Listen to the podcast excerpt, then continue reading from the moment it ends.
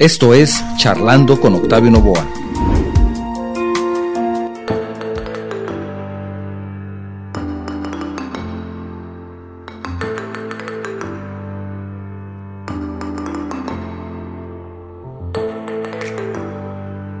No importa si eres un consumidor frecuente o un consumidor casual del vino, en cualquiera de los casos, es muy probable que al consumirlo no pienses en la ciencia que está detrás de cada botella de vino. Te invito a escuchar esta charla con el ingeniero bioquímico Mariel Castorena, quien nos habla durante esta charla de todo lo que conlleva el proceso para la producción de una botella de vino desde su cultivo hasta que llega a tu mesa. Te invito a que nos acompañes. Empezamos. ¿Qué tal? ¿Cómo estás? Muy buen día. Bienvenido a un programa más de Charlando con tu servidor Octavio Novoa. Gracias por acompañarnos el día de hoy. Gracias por tu paciencia. Estamos entrando un poco tarde debido a un problema técnico, pero ya estamos aquí listos, transmitiendo simultáneamente en vivo desde nuestro estudio en la ciudad de Guadalajara, Jalisco, México, para todo el mundo, por medio de las plataformas de guanatosfm.net, radio y televisión digital, y también estamos por medio de las plataformas de Facebook y de YouTube. Para nuestra audiencia en los Estados Unidos, quiero recordarles que hay un número telefónico al cual ustedes pueden marcar. Es una llamada sin costo para ustedes. Es el 425-394-7097. Ustedes llaman a ese número de esa forma se conectan de manera gratuita también a nuestro programa. 425-394-7097. Si lo que deseas es enviarnos un mensaje vía WhatsApp, también tenemos, tenemos disponible el número 33 29 52 55 22. 33 29 52 55 22. Si tu mensaje es de fuera de la República Mexicana, no olvides agregar el prefijo 521. Si estás utilizando el día de hoy la plataforma de Facebook o de YouTube para vernos y escucharnos, también de esa forma puedes enviarnos, por esa plataforma puedes enviarnos tus mensajes. A través de los años, no solamente se han desarrollado técnicas novedosas en la producción del vino, también se han descubierto muchos beneficios para la salud. Sin embargo, Pocos conocen la ciencia que está detrás de cada botella de vino. El tema del día de hoy es la ciencia detrás del vino y para hablar al respecto nos acompaña el ingeniero bioquímica Mariel Castorena, quien se encuentra en un viñedo perdido por ahí de Aguascalientes, del cual no quiero decir su nombre. Mariel, ¿cómo estás? Muy bien, Octavio, muy buenos días. Muchas gracias por la invitación. Justamente por eso había unos problemas de conexión, porque ahí en el campo no había, no hay tan buena señal. Pero ya estamos listos, Mariel. ¿Cómo, cómo te encuentras? ¿Bien? Muy bien, muy emocionada, muy contenta. Este, y pues bueno, a tratar de compensar un poquito el retraso que tuvimos. Claro que sí. Oye, Mariel, fíjate que estaba pensando, al vino lo asociamos lo asociamos con las uvas, lo asociamos con los viñedos, cuando pensamos de vino pensamos en uvas, en viñedos, tal vez con una buena comida, lo podemos asociar compartiendo con amigos, sin embargo me parece que en pocas ocasiones, y es por no decir casi nunca, mm, pensamos en el vino y su relación con la ciencia y mucho menos específicamente con la química. ¿Qué opinas al respecto? Sí, este es un aspecto súper importante, eh, la química del vino, a través de la cual se toman las decisiones eh, en cada etapa del proceso de vinificación. Entonces, pues, realmente es algo que está muy eh, detrás del telón, detrás de, bueno, detrás de cámara realmente, detrás del escenario, pero que ayuda muchísimo al enólogo a tomar las decisiones importantes para extraer lo mejor de la uva y obtener los mejores vinos. Y me comentabas en una plática que tuvimos anteriormente que esto inicia desde el campo, no es cuando llega ya el producto a la bodega, sino inicia desde, desde el campo. Ustedes hacen visitas desde el campo. ¿Qué, es lo que buscan ahí? O ayúdanos a comprender un poco más el inicio de este proceso en donde ustedes eh, colaboran. Claro que sí. Este, es muy importante eh, para el enólogo. Bueno, hay tres personalidades muy importantes durante el proceso de vinificación. Cada una tiene su momento de protagonismo eh, y su etapa muy importante, ¿no? El primero es el viticultor, que es quien está en el campo a cargo de, toda la parra, de toda la plantación. El enólogo, que es quien se encarga de toda la parte de producción del vino en bodega a partir de la recepción de la uva y hasta entregar ya el vino como producto terminado a los almacenes y ahí continúa el trabajo del sommelier, ¿no? Que el sommelier es comúnmente, es el más conocido porque es de hecho el que está en contacto con, los comensales, con, los consumidores del vino. Entonces, por eso se le conoce un poquito más, pero no, no más ni menos importante que las otras dos personalidades que están este, previamente durante el proceso, ¿no? Este, Durante la etapa del campo, este, vemos cómo van avanzando todas las etapas a través del inicio del año. Aquí en Aguascalientes, por ejemplo, este, a partir de febrero empezamos a visitar el campo para ver la etapa del lloro de la planta, la floración, este, cuando empieza a, primero son unos como chicharitos muy pequeñitos, eh, completamente verdes los que empezamos a ver en la parra. Entonces, eh, es muy importante ver el momento en el que este, este fruto madura. Esa etapa se llama embero. Y para mí es una de las etapas más bonitas porque es la etapa en la que empiezas a decir que ya vas a tener fruto, ¿no? Fruto óptimo para la producción del vino. Entonces, en esa etapa es cuando empezamos a, visitar el viñedo como parte del laboratorio. Tomamos muestras aleatoriamente. Se toma cada tabla como si fuera una población y se hace un muestreo aleatorio en base a estadística eh, que sea lo suficientemente representativo para determinar la situación general de, la tabla de uva, ¿no? Es por variedades normalmente. Entonces, en esa etapa, eh, vamos y tomamos las muestras para determinar el porcentaje de embero que hay, o sea, qué porcentaje de la uva ya está madura, eh, la cantidad de azúcar que tenemos en ese momento en el fruto y así como así su acidez. La cantidad de azúcar nos va a ayudar a determinar el grado de alcohol que vamos a obtener del vino. Normalmente vinos alcohólicos de aproximadamente unos 15 grados de alcohol se produjeron a partir de una uva que tuvo 15 grados Brix. Los grados Brix son la medición de sólidos disueltos entre los cuales va el azúcar. Entonces, estableciendo esta relación, podemos determinar cuál es el momento óptimo para cortar la uva para obtener el vino con el grado alcohólico que deseamos, que no sea muy bajo, este, pero tampoco podemos dejar que se exceda porque este, la base nos pudiera pasar. Entonces hay que encontrar el equilibrio. O sea, ustedes lo determinan desde antes del corte, me estás diciendo. Ajá. Sí, en esa etapa es cuando vamos a checar justamente la decisión que vamos a tomar con este muestreo es en qué momento se va a cortar la uva. Entonces, le entregamos los resultados a, se van haciendo parte de los muestreos primero espaciados, porque pues la uva va madurando más lentamente, este, y ya cuando empieza a llegar a una madurez eh, un poquito más alta, empezamos a hacer los muestreos más cerrados, porque puede ser que en cualquier momento se dispare. También es demasiado variable, porque ah, nos ha pasado que a veces ya estamos a punto, a punto de cortar la uva, ya tenemos todo listo para el día de, mañana y nos llueve toda la noche, ¿no? Entonces, eso va a hacer que la planta absorba más agua y se nos vuelva a bajar la, cantidad de sólidos que tenemos. Entonces, hay que volver a esperar. Eh, igual si hace mucho calor, este, pues va a compensar la cantidad de humedad que hay y a lo mejor no nos va a retrasar tanto. Pero si siguen las lluvias o el clima está más templado, ahí sí nos podemos ir más adelante. Este, pero también no podemos esperar tanto porque la uva se puede dañar, se puede pasar.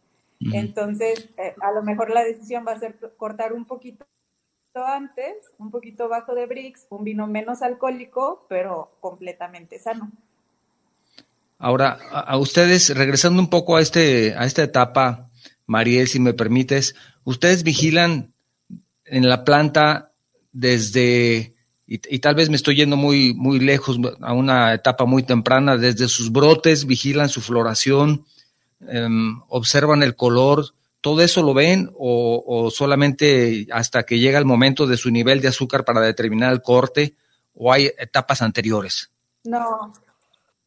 Sí, sí se hacen visitas en el viñedo para ir viendo cómo va avanzando, pero realmente quien está 100% vigilante y tiene en sus manos el poder de la parra es el viticultor. El viticultor.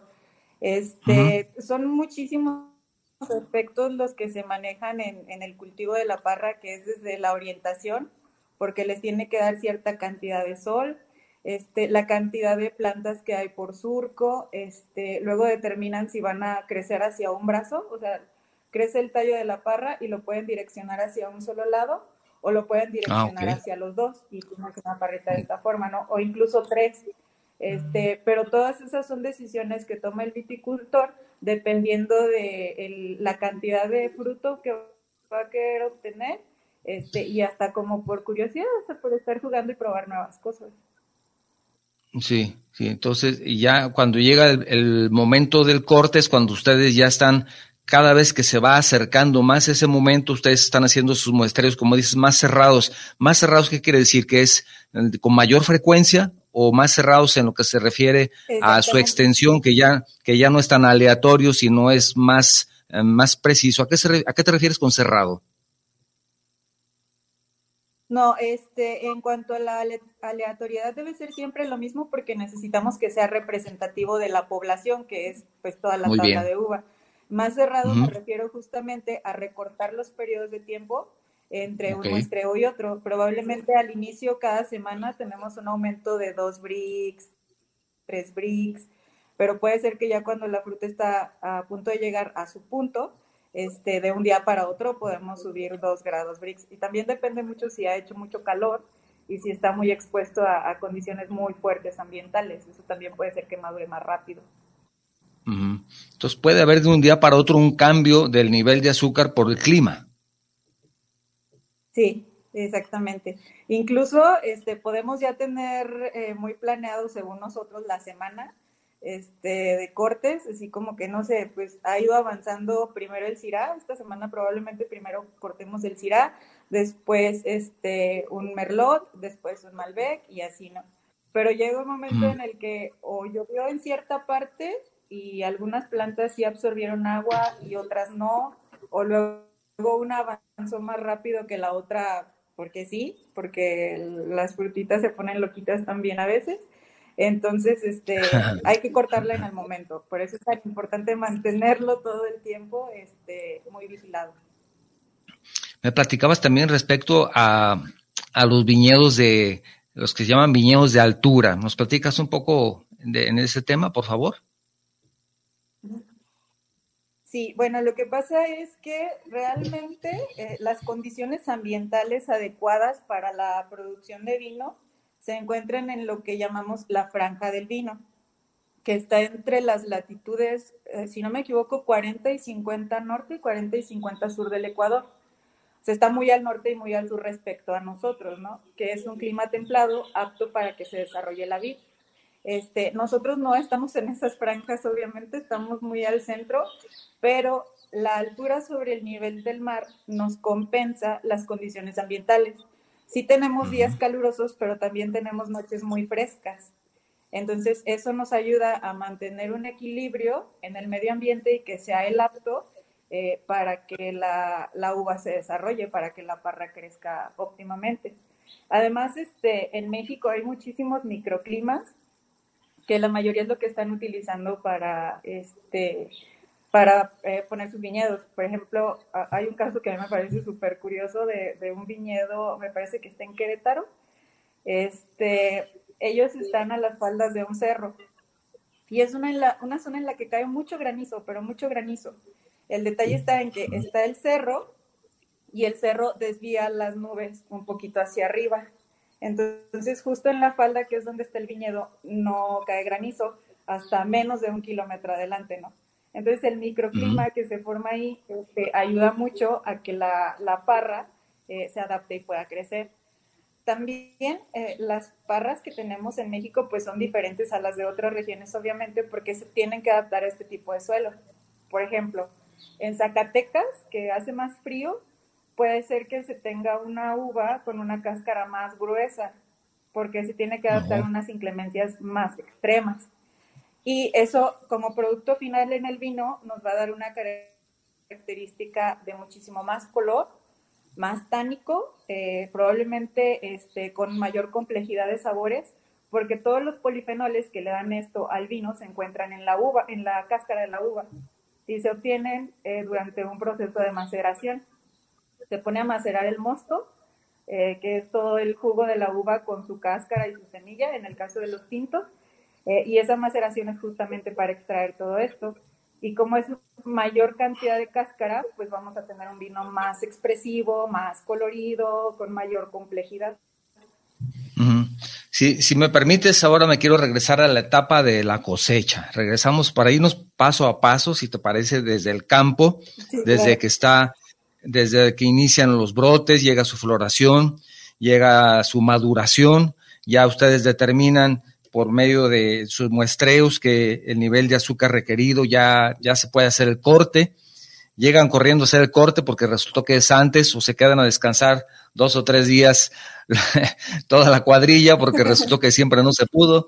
Pero en fin, el caso es que hacen, realizan el corte y entonces se traslada a la bodega. ¿Estoy bien hasta ahí o todavía o me faltó algo? No, es correcto. se llega al grado de acidez y de pH y de azúcar requerido. Se le avisa al enólogo y el enólogo coordina con el viticultor la parte de eh, la, entrega de la uva en la bodega. En este punto, el viticultor le entrega la estafeta al enólogo y ahora el enólogo es responsable de esta etapa del proceso en la bodega. ya, ya le dice, ya, a ti te este, toca. Sí, eh, igual el trabajo en el campo sigue porque pues luego llega una etapa en la que las plantitas ahorita van a entrar en dormancia. Claro. Que es cuando ya en época de frío la, la, plantita se duerme para descansar y para regenerarse. Entonces ellos ahí siguen trabajando, o sea, hay que darle mantenimiento, hay que podar, hay que nutrir el suelo, hay que seguir regando. Entonces ellos siguen trabajando con, con esa parte de la, de la parrita, pero ya la uva la tenemos nosotros en la bodega. Oye, eh, este, entonces, a ver, disculpa que te interrumpa, entonces quiere decir que, que, estás hablando que en tiempo, en la época de, invierno, en tiempo de frío, como decimos, es cuando la planta descansa. Quiere decir que eh, en estas fechas es cuando es el, corte o, o, estoy equivocado. No, el corte aquí eh, fue como julio, agosto, septiembre y terminó a ah. principios de octubre. Ahorita ya, pasó. entrando en la etapa de dormancia. Ajá. Sí, son las fiestas de la vendimia, que son en octubre aproximadamente en la mayor parte de México. Hay otras regiones que pueden llegar a tener hasta tres vendimias, pero no se da el caso en México. Entonces, recién acaba de pasar. Sí, acabamos de terminar. Estamos fresquecitos y de hecho todavía tenemos vinos que están en etapa de fermentación. Ok, entonces llega a la bodega y entonces ahí qué sucede, cuál es, cuál es la participación de el, experto, del químico, como es tu caso, qué, qué pasa con esa, con ese producto ya que está en, en bodega la uva ya cosechada, qué sucede ahí. Bueno, este, eh, la uva se descarga del camión y se va alimentando directamente. Bueno, lo ideal es cortar en horas muy tempranas de la mañana para que la uva se mantenga fresca. Eh, si la uva se calienta con el, con el mismo medio ambiente, puede pasar que durante el transcurso, durante el trayecto, empiece a fermentar. ¿Ah, y eso no oh. nos gusta porque vamos a perder control, vamos a perder control de la fermentación y pues vamos a obtener luego también cosas ahí un poquito raras. Entonces, eh, lo que se hace es cortar temprano para que la uva llegue fresca y en caso de que no, habría que buscar la forma de mantenerla fresca con algún sistema de refrigeración. Este, pero lo ideal es no dejarla que se caliente demasiado. Este, entonces llega, eh, se empieza a alimentar en una banda de selección en la que hay personal que está retirando hojas o algunas cositas que van por ahí que no queremos que vaya, eh, eh, basuritas del mismo campo y polvo, cosas así. Y de ahí, eh, aquí se utiliza un elevador y se deja caer sobre un despalillador. El despalillador es unos tubos concéntricos que van girando uno en contra del otro.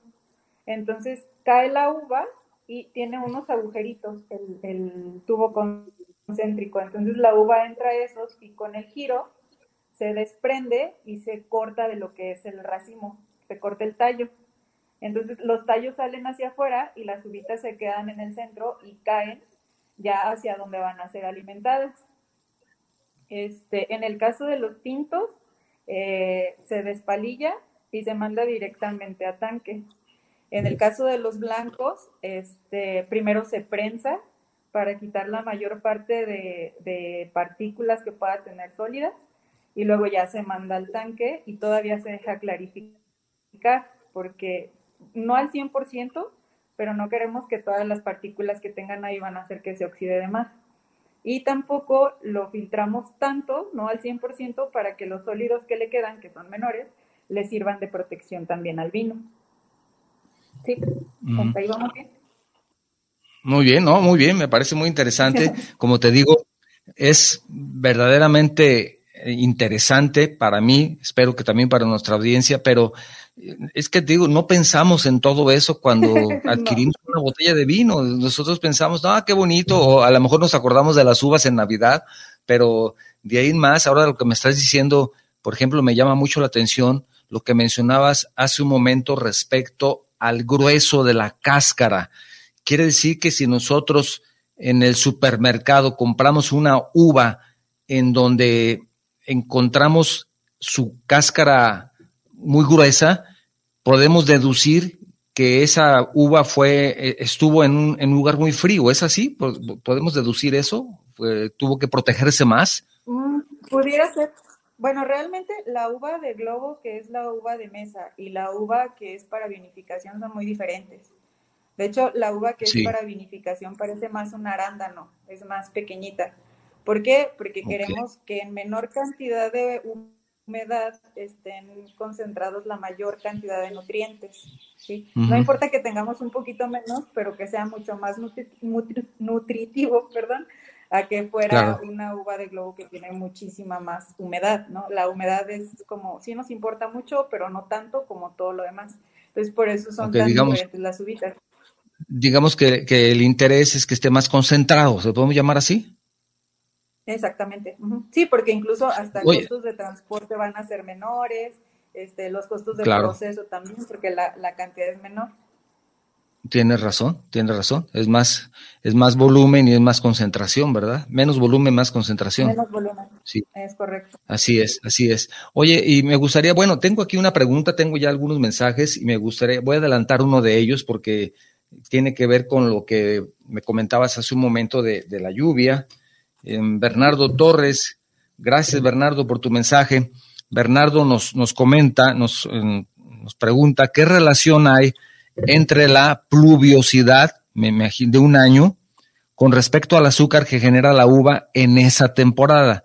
¿Tiene que ver la lluvia eh, eh, que hubo en ese año o no? ¿O ustedes hacen el corte hasta que determinan qué es el nivel de azúcar que quieren independientemente de, la cantidad de lluvia. Eh, eh, eh, aclárame ese punto para Bernardo, por favor.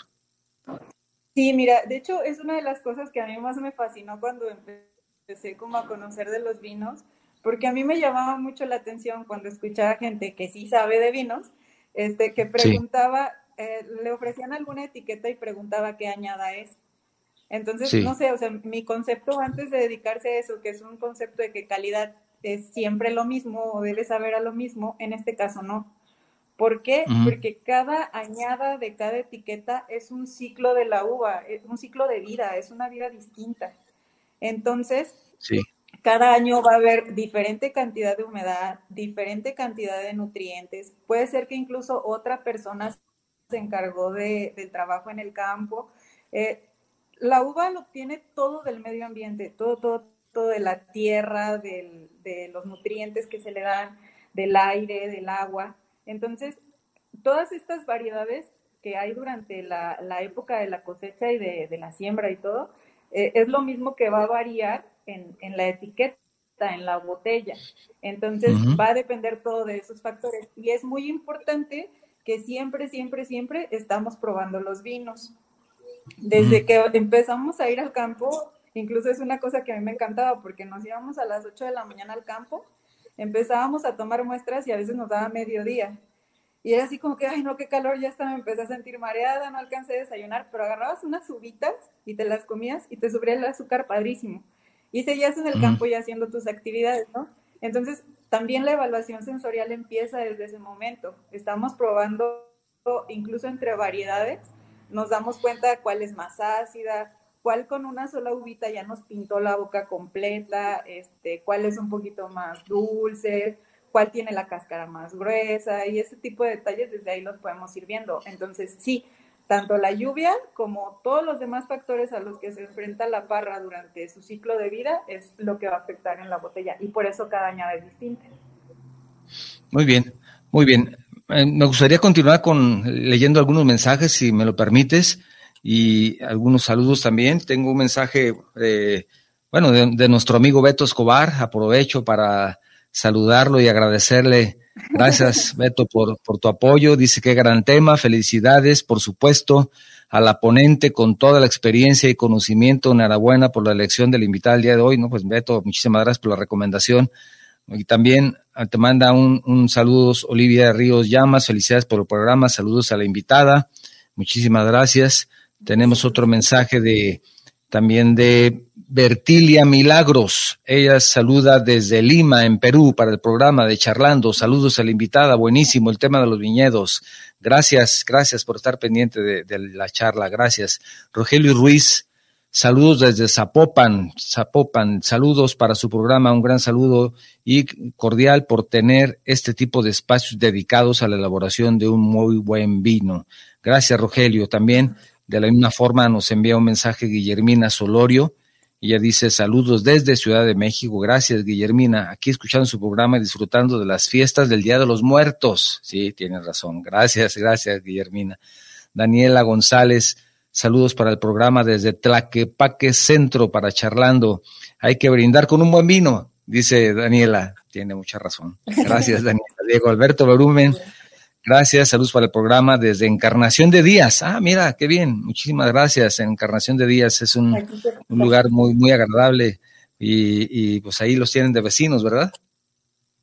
Sí, es correcto. Unos 40 minutos, yo creo. Ahí están, muy bien. Gracias. La invitada de lujo. Muchísimas gracias, Diego. También saludos de Eduardo Díaz desde Coquimbo, en Chile. Gracias, Eduardo, por estar en el programa escuchando. Gracias, un gran saludo, una felicitación, o gracias a ti, al contrario, por, por escucharnos.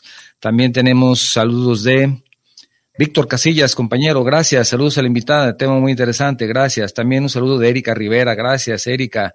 Dice, felicidades por el tema de hoy. Tengo una pregunta para tu invitada de honor, dice. ¿Qué diferencia hay, te pregunta Erika, entre la uva tempranillo y la uva sirá? Fuerte abrazo, gracias. Por favor, es que nos puedes responder, son diferentes variedades, pero ¿qué diferencia puedes encontrar, digamos, químicamente hablando? químicamente hablando. Sí, pues yo diría que el tempranillo, aparte de que madura más rápido, como lo dice su nombre, este, nos puede dar unos vinos un poquito más ligeros. Eh, el Syrah, al menos en esta región, tiende a ser un poquito más ácido, entonces nos va a dar unos vinos con más esa característica, además de ser un poquito más complejo en, boca y en aroma que el tempranillo. Es, es un poquito más ligero el tempranillo, a lo mejor el tempranillo yo lo, bueno, ya, ya nos dirá el sommelier si le estoy regando, este, pero yo lo, lo acompañaría con un, un, alimento más ligero y a lo mejor el Syrah así con un corte así un poquito más pesado. Sí, que dice el sommelier a estar ahí vigilando, a ver, a ver, a ver cómo, qué, qué, qué me está diciendo, ¿no? Sí, también. Me va a jalar las orejas al ratito. sí, gracias también a Francisco Ancira, Paco, gracias, él aquí en la ciudad de Guadalajara. A Kika Molinari en Veracruz, gracias por escuchar el programa. De igual forma, un saludo de Rafael Sánchez también, de aquí de Guadalajara. Muchísimas gracias. Pues creo que, déjame ver si tenemos aquí algún otro rápidamente. Mm, mm, mm, Me parece que no, bueno, aquí estamos al pendiente. Muy bien, entonces ya está en la bodega, ya determinan cuál es la, variedad que tienen ahí y cuál es el tipo de vino que quieren tener. ¿Tiene que ver algo con eso o, o todo es igual o qué pasa, qué pasa ahora en bodega? Ayúdanos a entender un poco más cómo se selecciona, lo, lo llevan a, a, hacen su chequeo, ven si es para un vino tinto, si es para un vino blanco. Eh, está el proceso de fermentación que me comentabas. ¿Qué, qué, qué pasa en bodega? Platícanos. Sí, bueno, el tipo de vino depende de la variedad, obviamente, ¿no? Este, uh Yo he visto vinificaciones en blancos de Viognier, de Chenin, eh, de tintos, eh, Merlot, Malbec, Syrah, Tempranillo, Nebbiolo, Cabernet, Frank Sauvignon. Realmente tengo poquita experiencia, apenas estoy empezando, ah, pero... Qué, este, bueno, qué, bueno que tienes poca, ¿eh?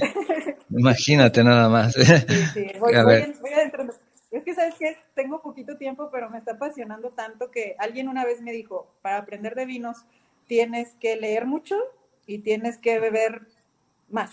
Entonces, ah, con moderación, sin, excedernos demasiado y, con todos los cuidados, pero pues es la forma de aprender, así que ni modo. Muy bien, muy bien. Este, y sí, te contaba que, perdón, me desvié un poquito. Sí.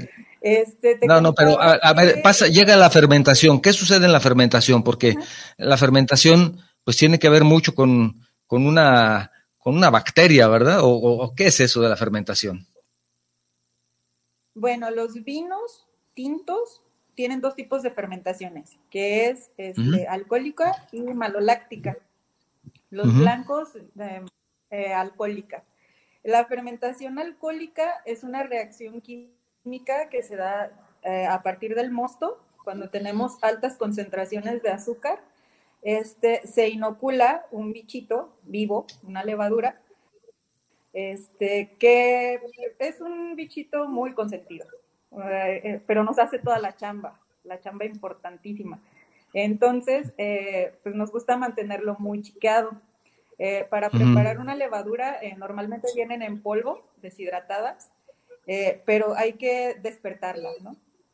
Entonces, para despertarlas, se va hidratando poco a poquito se hace, puede ser con el mosto o con agua, pero se va hidratando poco a poquito y se va aumentando poco a poco la temperatura también. Esto para que no se vaya a ahogar y se vaya a morir y para que no vaya a subir un choque térmico que vaya a descomponer sus proteínas y la vaya a matar. Entonces, este, se tiene que ir hidratando poco a poquito e ir atemperando hasta llegar a la temperatura a la que está el tanque al que se le va a inocular para que cuando se agregue, este, ya esté adaptada a esa temperatura y ya llegue directo feliz a comer. Eh, no, no, no, no, puede, eh, no puede haber un cambio brusco. No, se muere. Es, es muy eh, delicado. Delicado, sí. Entonces, Este, se inocula. Pues hay quien sí lo puede agregar así, pero la verdad es que el rendimiento que va a tener es menor, porque va a ser menor la cantidad de levaduras que lograron adaptarse a que si lo preparas anteriormente y ya lo pones todo despiertito, directo a comer, ¿no? Directo a jugar. Entonces, este, ya dentro del tanque, la levadura eh, se alimenta de azúcar y produce como eh, reacción alcohol y dióxido de carbono. Eh, los dos nos interesan durante el proceso de fermentación eh, pero también durante todo este proceso debemos de mantener también esa temperatura. Eh, las levaduras para tintos eh, viven entre 25 grados centígrados y para blancos y rosados como en 15 aprox. Entonces, dependiendo del vino del que se trata, se debe de mantener esa temperatura y es súper, súper importante mantenerla, porque o se dispara y la levadura se muere de calor o se baja demasiado y la levadura se muere y sedimenta. Entonces, todos los días, todos los días, de lunes a domingo, al menos dos veces al día, estamos checando eh, la temperatura y también la cantidad de azúcar que queda en el mosto. Esto porque pues la levadura sigue eh, comiendo y produciendo alcohol y queremos saber exactamente en qué punto se consume la mayor cantidad de azúcar. ¿Por qué? Mm. Porque si vamos a tener, si no vamos a obtener un exceso de maceración y este, nos va a dar compuestos de aromas y sabores que ya no queremos en el vino, que ya nos van a perjudicar el producto final. Entonces, este, por eso es muy importante estar monitoreando todo, todo el tiempo temperaturas y grados Brix.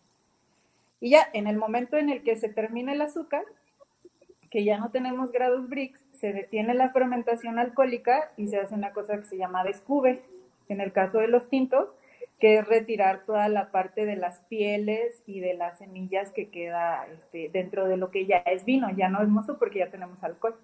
Eso ya es vino. Entonces se separa una parte, se mete a un tanque y para obtener la mayor extracción posible, eh, los sólidos se prensan y se obtiene otro vino que se llama vino de prensa, Hay quien lo aprecia un poquito menos porque pues ya es secundario al primer vino que se sacó, pero la verdad es que hay vinos prensa que son riquísimos y que son de mucha calidad, o sea, simplemente se trata de el proceso que le vas dando, ¿no? No, necesariamente va a ser de menor calidad que, el vino flor. Mariel, me gustaría leer un par de mensajes más y pasar a otro, a otro punto, porque nos queda poco tiempo. Sin embargo, aquí hay un par de mensajes. Bueno, primero nos manda, te mando un saludo Aarón Esparza López. Aarón hace una pregunta muy interesante que es igual a la que nos hace Bernardo, es la misma pregunta, casi la misma pregunta. Y te, te voy a leer, dice, Aarón dice, pregunta, buen día, ¿cuál es desde tu punto de vista la mejor uva para la tierra de los Altos de Jalisco, donde es una tierra roja? Y tengo otra pregunta que dice de Bernardo, de Bernardo Torres, dice, ¿cuál es la uva más idónea para plantar en los altos de Jalisco desde tu punto de vista? Y también pregunta Bernardo, aprovechando esto de la tierra, dice, ¿cuáles minerales del suelo, cuáles minerales del suelo no son idóneos para un suelo que alberga la vid? Fíjate, como ya, ya estamos aquí buscando a la asesora profesional. ¿Qué nos puedes decir respecto a, desde tu punto de vista, cuál podría ser una buena uva para su siembra en los altos de Jalisco, en esa tierra roja, arcillosa, y qué minerales no deberían de estar presentes, para ser concretos? Mira, en cuanto a la variedad que pudiera cosecharse, la verdad es que es bien variable cuáles se adaptan y cuáles no. Ahí sí el, más fuerte sobrevive y, puede ser, eh, podemos tener una sorpresa, ¿no? Pero según yo, en estas regiones lo que más se da es Merlot, Malbec, es como que lo que más he visto, y por aquí cerca es de los pocos lugares en los que he visto tipos de Nebbiolo. Eso casi en ningún lugar de México lo veo. Y en cuanto a qué tipos de este, nutrientes Minerales, no son requeridos para, el, para la vid, para la uva, la verdad no tengo la información este, pero me das chance de preguntarle al viticultor y en un mensajito este, te lo hago saber. Claro, y, se lo mandamos a Bernardo. Con todo gusto, gracias. gracias. Y, y, ya nos habla también Bernardo, nos pregunta de la etapa de fermentación, por qué no se tapan en, en varios casos los tanques, pero eh, hay diferentes tipos de tanques. Entrando ya a la, a la fermentación, eh, dice, ¿por qué no se tapan para generar más alcohol? Pregunta ¿Es así que no se tapan? Eh, bueno, de hecho lo que yo he visto es que se mantienen tapados la mayor parte de la fermentación, pero es muy importante mantenerlos oxigenados también, porque la levadura también necesita respirar y necesita así como que la, la, mantengas despierta y no se aletarga igual que nosotros.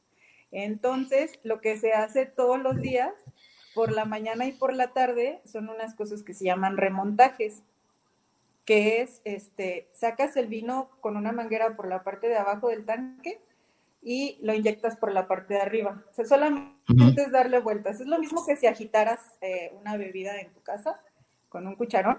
Este, es la intención la misma, solamente mantenerlo oxigenado para que la, levadura siga trabajando, para que no se nos vaya a asfixiar. Aparte de que se produce, como les decía hace ratito, dióxido de carbono, que tampoco es necesario que se quede ahí todo el tiempo, de hecho no es bueno entonces hay que dejar que salga el dióxido de carbono e inyectar oxígeno nuevo para que se mantenga fresca la condición para que la levadura siga trabajando.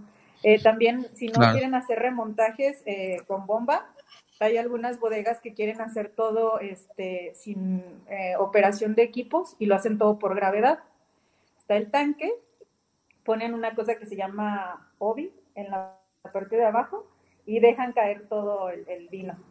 Y luego lo suben y vuelven a vaciar desde el otro el vino hacia el tanque. Eso es para hacerlo por gravedad y que no tenga alguna interferencia de equipos mecánicos. Es parte de, cierto tipo de vino, cierto mercado que se está manejando. Este, y es por eso, o sea, como para evitar que se acumule demasiado dióxido de carbono, nos vaya a drenar el tanque y para seguir oxigenando.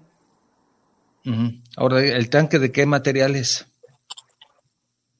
Eh, se puede, bueno, yo he visto tanques de acero inoxidable, que es el más inerte de todos y el más utilizado, pero este, depende de lo que el enólogo le quiera aportar al vino. Eh, el enólogo es como un artista y, cada mosto que le llega es un, como su lienzo y depende de qué características quiere darle a cada vino, es el tipo de tanque al que le va a fermentar y el tipo de crianza que le va a dar. Este, yo he visto, te digo, acero inoxidable que es inerte, he visto madera, que le puede dar aportes de vainilla, de la misma madera, coco, canela y ese tipo de especias. O he visto también de concreto que eh, le dan como más mineralidad al vino. Depende de lo que quieras obtener, es el tipo de crianza que le vas a dar, incluso cuánto tiempo vas a dejar en cada uno. Mm, ok, entonces depende del el, enólogo determina, depende de lo que, lo que desea obtener al final. Sí. Muy bien. Finalmente, bueno, yo creo que, ay, perdón.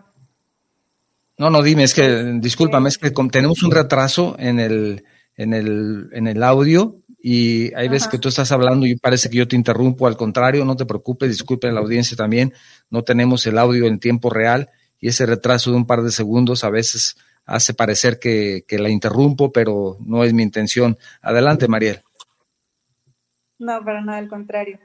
Este, te decía que realmente, este, yo lo veo como que todos somos emociones y sentimientos y, cosas que traemos adentro, ¿no? Y todo eso es los sabores son los que lo afloran, ¿no? Los que nos hacen llegar ese tipo de cosas. Lo, que está en nuestro entorno y lo que percibimos a través de los sentidos nos evoca a ciertas emociones, sentimientos y ese tipo de cosas. Entonces, la enología es una ciencia que a mí me parece tremendamente maravillosa porque se encarga de extraer ese tipo de aromas y ese tipo de esencias y, y ponerlos los, en una botella para que un día nos lo tomamos y podamos volver a vivir esos buenos momentos, esos recuerdos, eh, a través simplemente de nuestros sentidos, ¿no? Entonces eso es una maravilla, me tiene encantada esa parte. Claro. María, prácticamente estamos concluyendo el programa, te agradezco muchísimo. Tenemos tres mensajitos, me parece más, que no me gustaría dejar de, comentar. Nos, nos, también te manda un, un mensaje Mario Enrique Vidal, saludos para el programa. Dice desde Palizada en Campeche, gracias Mario por estar eh, escuchando el programa desde Campeche, saludos a la invitada. Él pregunta en qué consiste el vino Cabernet. Bueno, es, es la variedad, pero tú me corregirás si no es así antes de cerrar.